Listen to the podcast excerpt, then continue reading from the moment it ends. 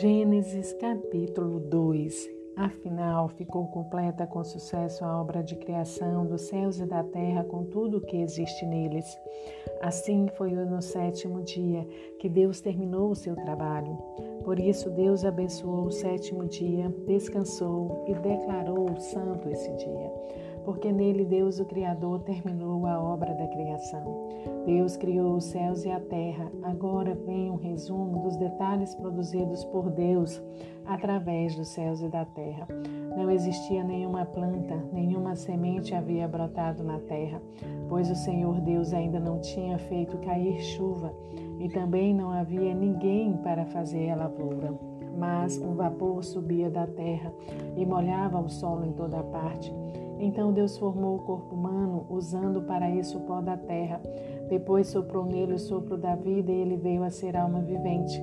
O Senhor Deus plantou um jardim no Éden, para os lados do leste, e colocou no jardim o homem que ele tinha formado.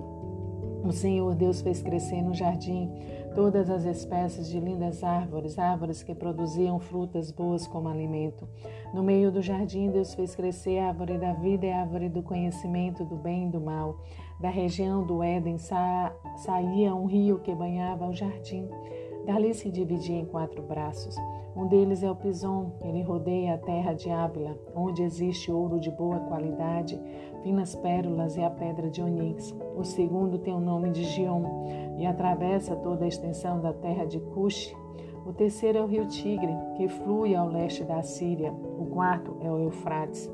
O Senhor Deus colocou o homem no jardim do Éden para cuidar dele e cultivar a terra. Mas o Senhor Deus avisou o homem: Você pode comer qualquer fruta do jardim, menos a fruta da árvore do conhecimento do bem e do mal. Isso porque essa fruta ela abrirá os seus olhos e você ficará com a consciência despertada para o certo e o errado, para o bem e para o mal.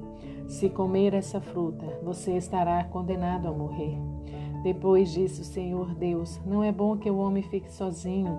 Vou fazer uma companheira para ele, uma auxiliadora à altura dele. O Senhor Deus formou da terra todas as espécies de animais e de aves e trouxe todos eles ao homem para ver que nome daria a ele.